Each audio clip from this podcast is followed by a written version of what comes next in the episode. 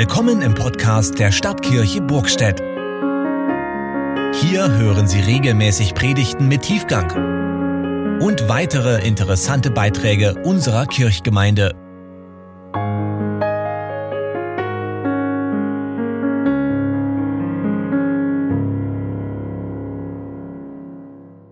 Die Corona-Politik unserer Regierung ist wahnsinnig.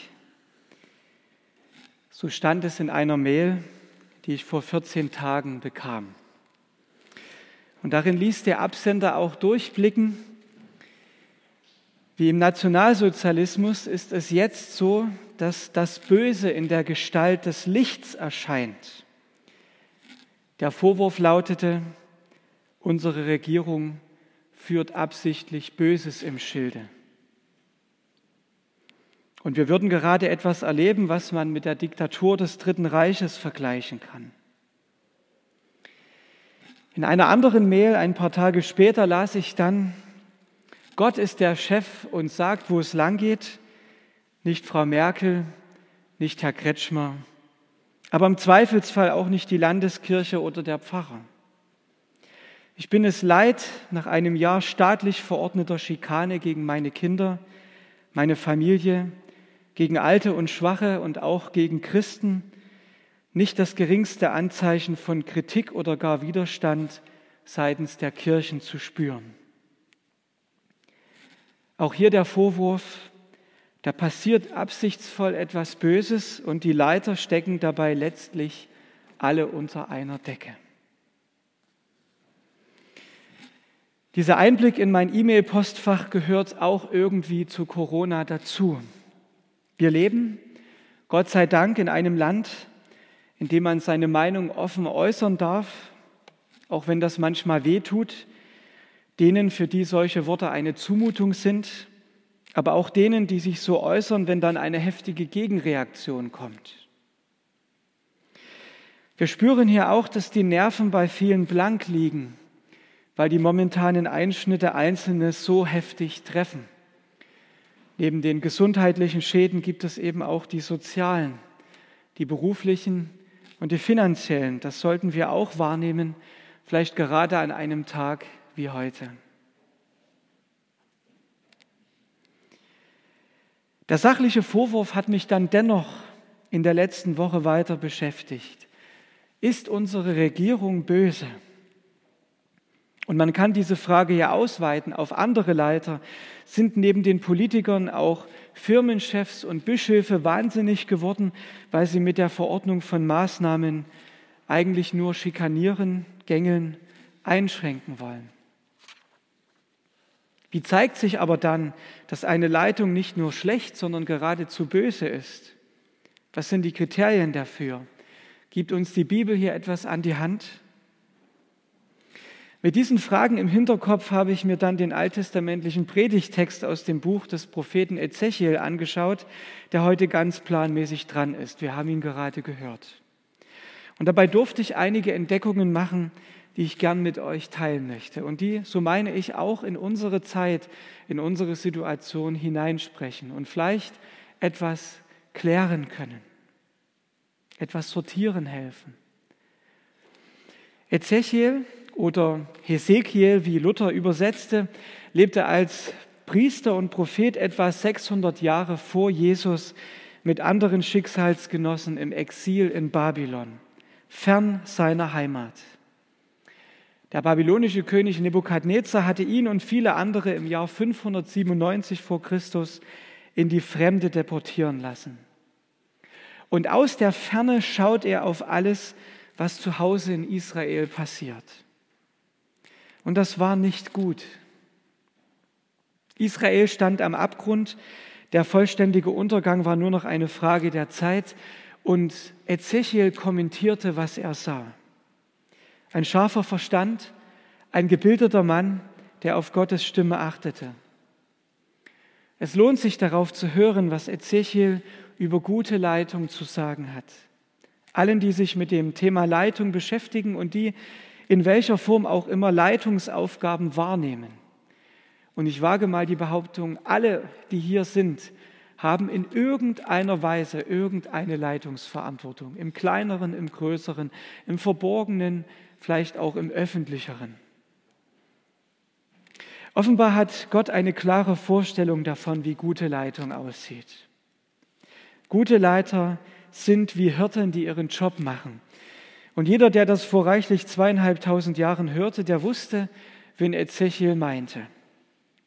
Der König wurde in Israel immer wieder mit einem Hirten verglichen. Große Leitungsverantwortung kann von Hirten lernen, jedenfalls von solchen, die ihre Arbeit ernst nehmen.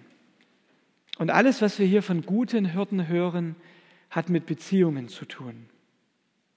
Gute Leiter, so lernen wir, haben zuerst Menschen im Blick, für die sie Verantwortung übernehmen. Und Menschen brauchen offenbar gute Leiter, die sich um sie kümmern. Und es sind ganz bestimmte Menschen. Es ist ziemlich spannend, welche hier im Blick sind, wenn sich entscheidet, ob Leitung gut ist oder nicht. An welche Menschen werden gute Leiter zuerst gewiesen? Das sind zuerst die, denen es offensichtlich nicht gut geht. Die Schwachen, Belasteten und Kranken. Sie brauchen Unterstützung, sie sollen wieder auf die Beine kommen. Und dann sind da die, die sich verirrt und verlaufen haben, die den Anschluss verloren oder sich in gefährliche Gefilde gewagt haben. Sie sollen wieder zur Herde zurückfinden. Und, das ist spannend, es gibt noch eine dritte Gruppe, das sind die Starken, die Begabten, die mit viel Potenzial und Hoffnung, auch sie sind im Blick, sie brauchen es gefördert und ermutigt zu werden. Gute Leitung ist hier bei allen, im Blick auf alle Menschen, die geleitet werden sollen, zuerst Dienst. Für die, die sich durchs Leben plagen müssen, für die, die drohen, sich im Leben zu verlieren, und für die, die begabt sind und stark. Ihnen allen dient gute Leitung. Nun ist das Problem, dass die Hirten, die Ezechiel hier im Blick hat, gerade das nicht tun, sondern genau das Gegenteil. Die Herde leidet unter den bösen Hirten. Die Gemeinde geht zugrunde unter falschen Leitern. Das Gemeinwesen kann nicht gedeihen unter korrupter Regierung. Israel geht vor die Hunde weil die Könige und die Mächtigen versagen. Und wir merken vielleicht, es geht hier nicht in erster Linie um gute oder schlechte Leitung, also darum, ob jemand sein Handwerk versteht oder nicht. Es geht um gute oder böse Leitung. Und Ezechiel nimmt kein Blatt vor den Mund. Im Auftrag Gottes deckt er auf, wie es um die bösen Hirten steht. Was tun sie denn, wenn sie schon nicht tun, was sie tun sollen? Der Prophet sagt, wie es ist.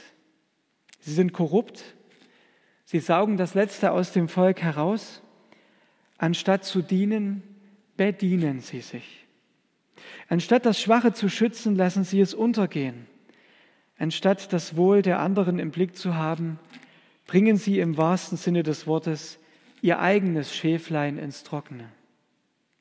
Es kümmert sie auch nicht um es kümmert sie auch nicht mit anzusehen, dass die Herde verkommt und leidet.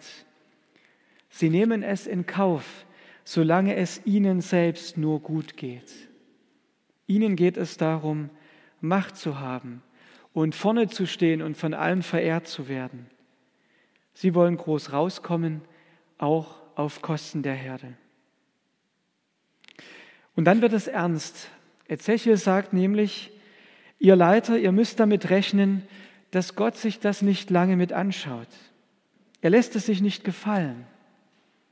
Muss er zwischen den Hirten und der Herde wählen, dann schlägt sein Herz für die Schafe, für die Schwachen, Kranken und Verwundeten, für die Verirrten und vom Weg abgekommenen, für die Starken und Begabten. Gottes Ziel ist eine fette Herde, kein fetter Hirte. Und er sagt, es ist meine Herde, nicht eure Herde. Es ist Gottes Eigentum, mit dem ihr zu tun habt. Leiter sind nur Treuhänder. Und treulose Treuhänder jagt man vom Hof. Und Gott redet hier kompromisslos. Wenn Leiter korrupt sind, Wenn Hirten böse werden, dann werde ich dem bösen Treiben irgendwann ein Ende bereiten.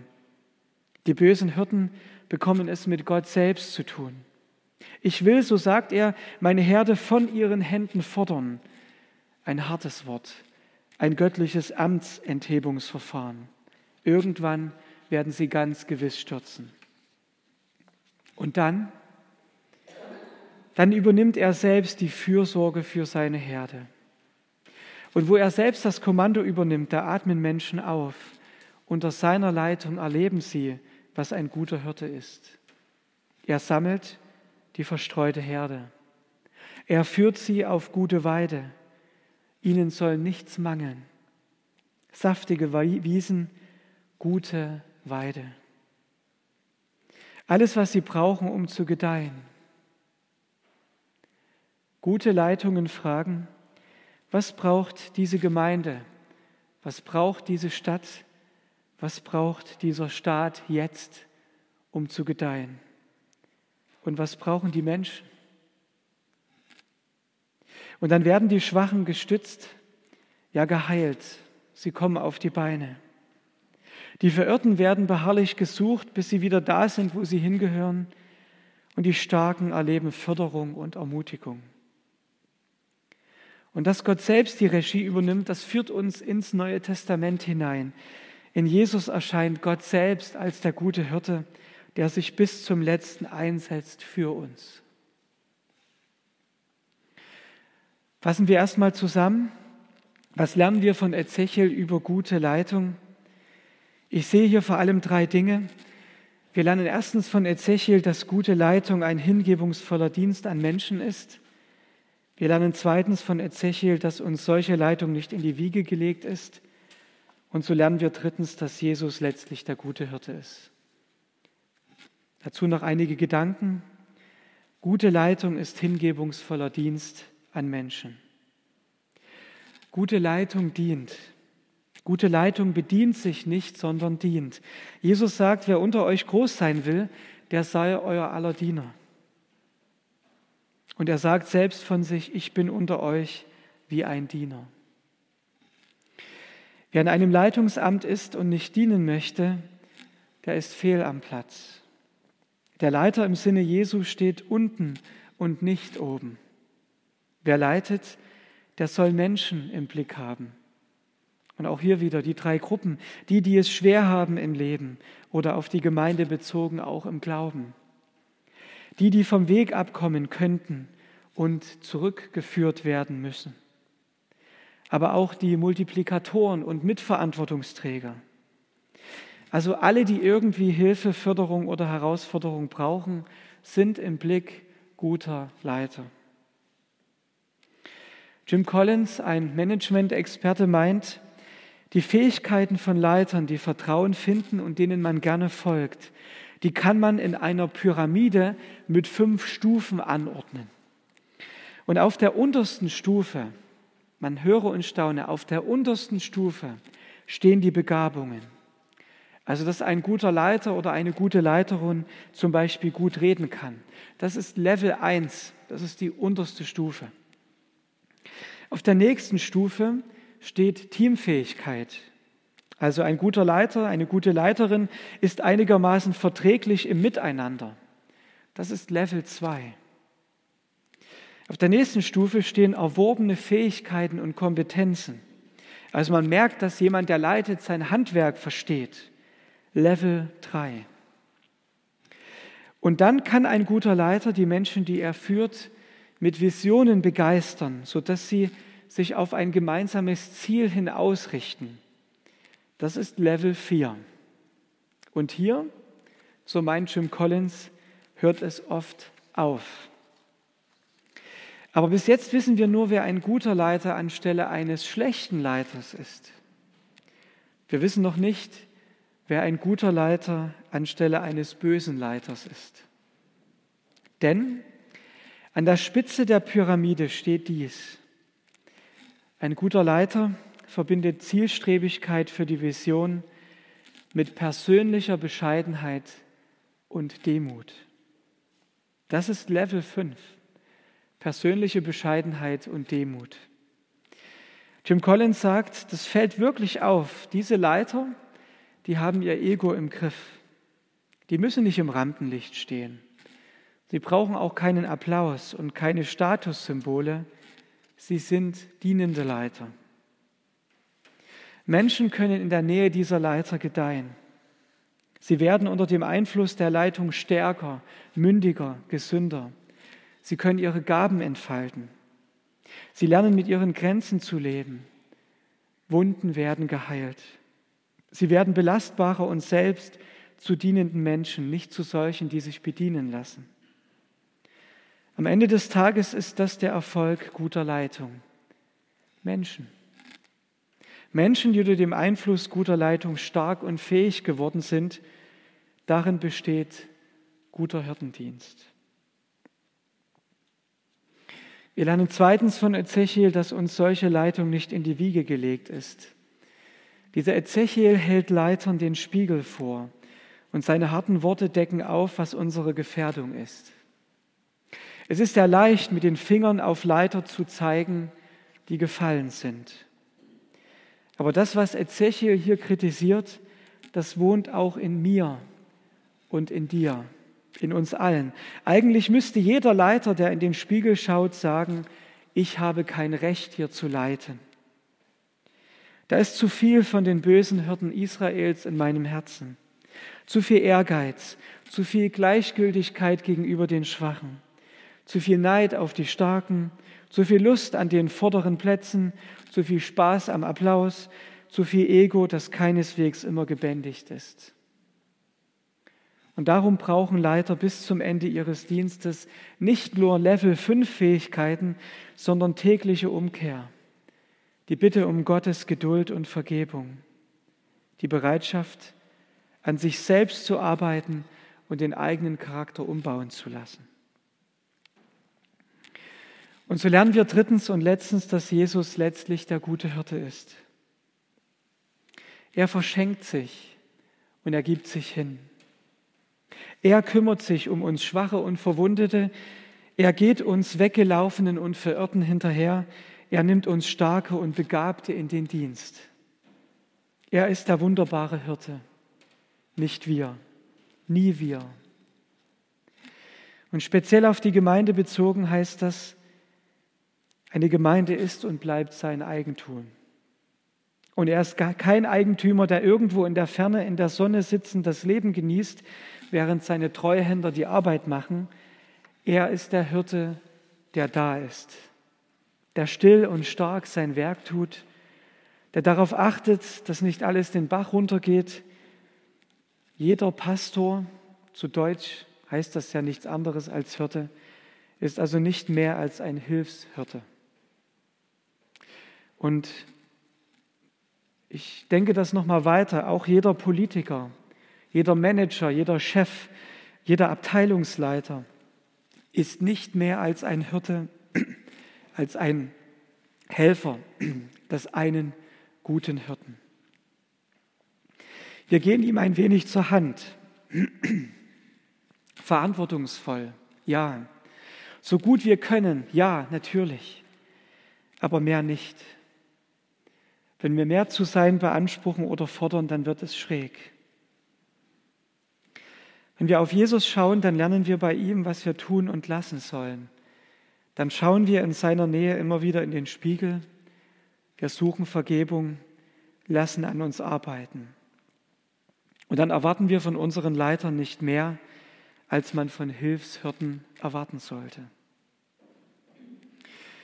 Ich komme zum Schluss und versuche mal den Bogen zum Anfang zu ziehen nach diesem Durchgang.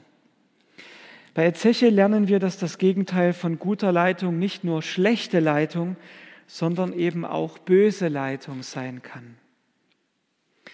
Und vielleicht ist manche Entscheidung, die getroffen wird, immer wieder nicht die bestmögliche. Und darüber muss man diskutieren und notfalls auch streiten. Und hier brauchen wir auch Barmherzigkeit miteinander. Denn wissen wir, wir es wirklich immer besser. Und hinterher im Nachhinein ist man sowieso immer klüger. Das alles ist nicht das Schlimmste, wenn Leitung an irgendeiner Stelle mal nicht optimal ist. Das ist nicht schön, aber es ist nicht das Schlimmste. Das Schlimmste wäre böse Leitung.